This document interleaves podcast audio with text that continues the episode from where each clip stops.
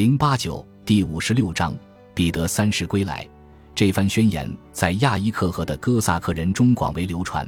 巴什基尔人也宣布支持普加乔夫。卡尔梅克人、科尔克兹人同伏尔加河下游其他半游牧部落紧随其后。很快，从事农业的农奴与自由农民也纷纷加入了队伍。一些人肩扛长矛与刀剑骑马而来，不过大多数人只带来了镰刀。斧头和叉子之类的农具。入冬前，乌拉尔地区的矿场和铸造厂里的工业农奴也陆续加入了起义大军。普加乔夫首先对雅茨克一个坐落在河岸坡地、俯瞰亚伊克河的小堡垒发动了袭击。此次进攻，他只带了三百名随从，堡垒指挥官却有一千名手下，但其中不少人都是哥萨克。哥萨克士兵很快便弃城而去。指挥官龟缩在城堡内，将城堡外的地盘拱手让给了起义军。普加乔夫没有进一步对指挥官发动进攻，转而沿河北上。十月五日，他来到了一个大城市，即奥伦堡的政府所在地。这时，他的队伍已经发展到了三千人的规模。除了武器，单纯从人数上看，其实力已经超过了官方的城防兵力。政府军又一次撒手而去。只留下七十门大炮对抗起义军，造反的队伍仍旧不足以通过猛攻夺取阵地。但是这一次，普加乔夫在三里地外的比尔达建起了指挥部。他决意逼得城内负隅顽抗的官兵弹尽粮绝，直到投降为止。截至十一月，越来越多的百姓赶来，加入了假沙皇率领的队伍。与此同时，普加乔夫的宣言也已经扩散到了伏尔加河。亚伊克和西伯利亚西部的广大地区，十二月又有一千名巴什基尔人赶来了。次年一月，两千名鞑靼人也加入了进来。工厂里的农奴与自由农民占领了乌拉尔地区铸铜厂等金属铸造厂，随即四十四个铸造厂和矿场便开始向起义军供应枪支弹药。后援力量如雨后春笋般增长着，但是有一点例外格外引人注目。起义大军中始终不曾出现过普加乔夫的同胞顿河哥萨克人的身影。亚伊克河流域出现叛乱的消息，迟迟才传到圣彼得堡。听到这个消息时，女皇与谋臣们都泰然自若。听上去，这只不过又是一场小规模的局部事件。那个动荡不安的地区历来如此。此时，俄军仍旧深陷战事。叶卡捷琳娜与战争委员会正全神贯注于波兰与多瑙河地区，他们都希望在即将到来的夏季能强行结束已经持续了六年的俄土战争。由于军队正全力以赴准备发起新一轮进攻，因此没有多少正规军可被调用。最佳方案无非是让驻守在喀山的瓦西里卡尔将军率领一支小分队前往叛乱地区。此外，为了消除普加乔夫宣言的影响力，叶卡捷琳娜发布了一份声明。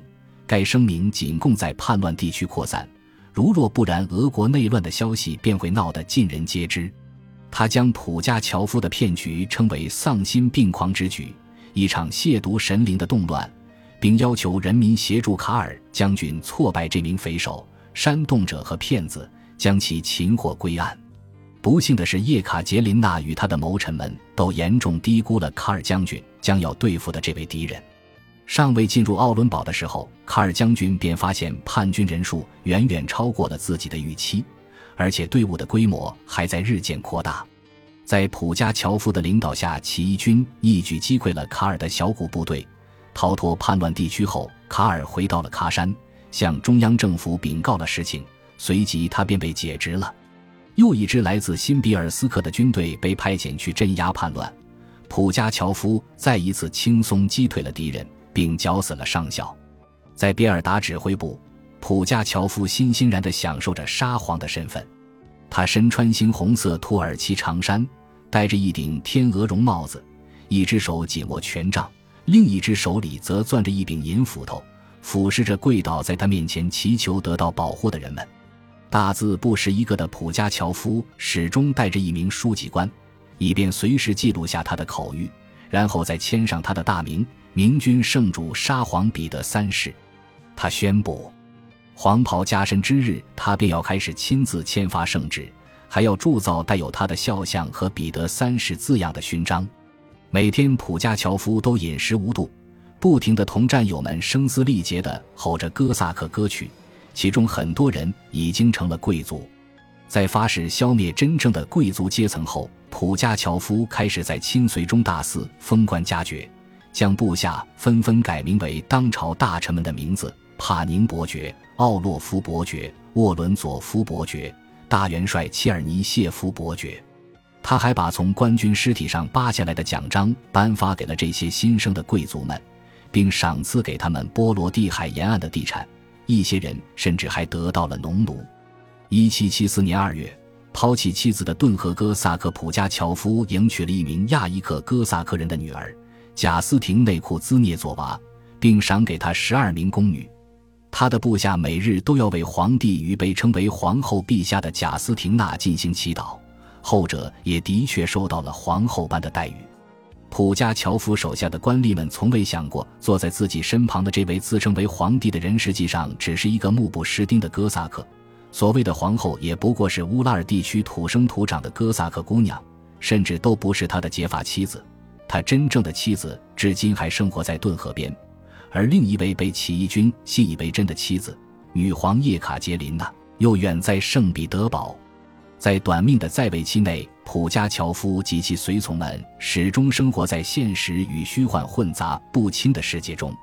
没有人对这群业余演员提出过不满。皇帝与朝臣们达成了互相作戏的默契，而普加乔夫则从中坐收渔利。他坚信势头日渐强劲的起义令自己无所不能。这个哥萨克文盲已经无法自已了。在普加乔夫浓妆重彩的表演背后，是血腥恐怖的现实。他在诏书中宣称，贵族必须被斩尽杀绝。这条宣言引发了狂暴的仇杀情绪。自由农民杀死了地主及其家人，还有他们憎恨已久的监工，向来被认为是逆来顺受、完全服从于上帝、沙皇和主人旨意的农奴大开杀戒。躲藏起来的贵族被揪了出来，然后被活活抽死、烧死、大卸八块，或者被吊死在树上；孩童被当着父母的面砍断手脚或残杀；妻子在当着丈夫的面受尽侮辱后被割断喉咙，或者被当作奖品一样丢进马车，被农奴们带回家。没过多久，普加乔夫的军营里就挤满了被俘获的寡妇和少女，他们被当作奖品分发给了起义军。仍旧承认篡位者叶卡捷琳娜为俄国女皇的村民被一排排地吊死在树上，附近的山沟堆满了尸体，城里的居民遭受着审讯，直到说出心目中合法的君主。走投无路的居民不清楚审讯他们的人究竟希望听到怎样的答案，于是便笼统地回答道：“你们代表的是谁就是谁。”普加乔夫大军一路上气势汹汹地烧杀抢掠。在夜里，乡间地主的豪宅火光冲天，地平线上翻滚着浓浓的烟幕。城里人和乡下人全都打开家门，主动投诚。神父们匆匆忙忙地带着面包和盐前去迎接起义军的到来。小要塞的驻防军官们纷纷被绞死。士兵们如果不缴械投降，便只有死路一条。在尚未充分认识到问题严重性的时候。叶卡捷琳娜还曾试图在西欧各国面前尽量弱化这场叛乱的影响力。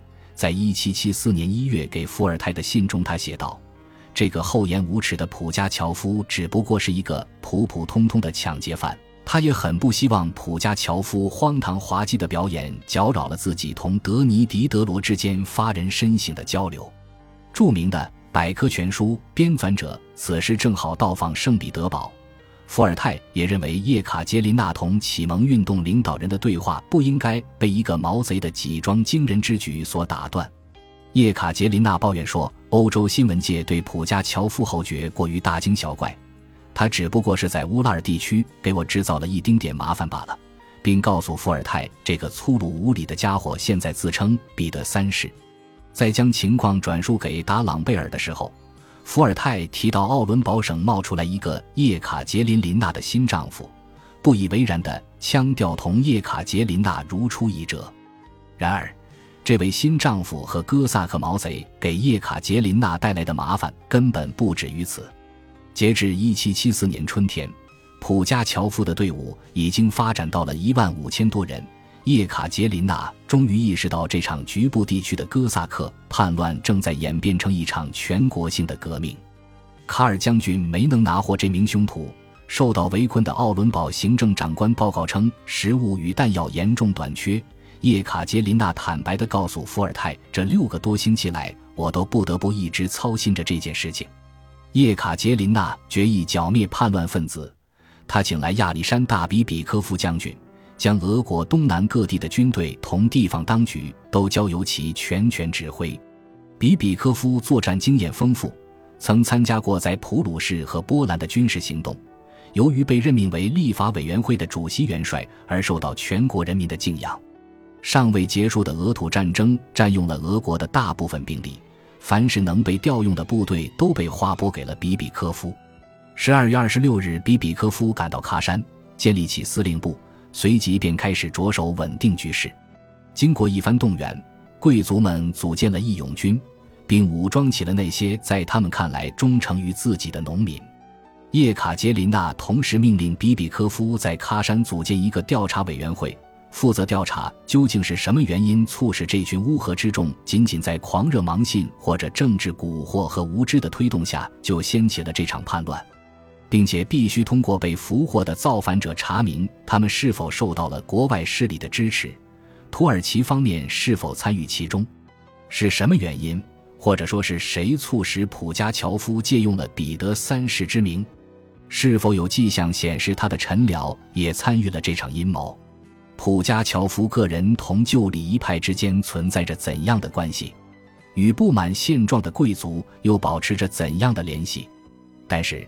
他严禁比比科夫动用酷刑，在给将军的信中，他写道：“调查中需要鞭子吗？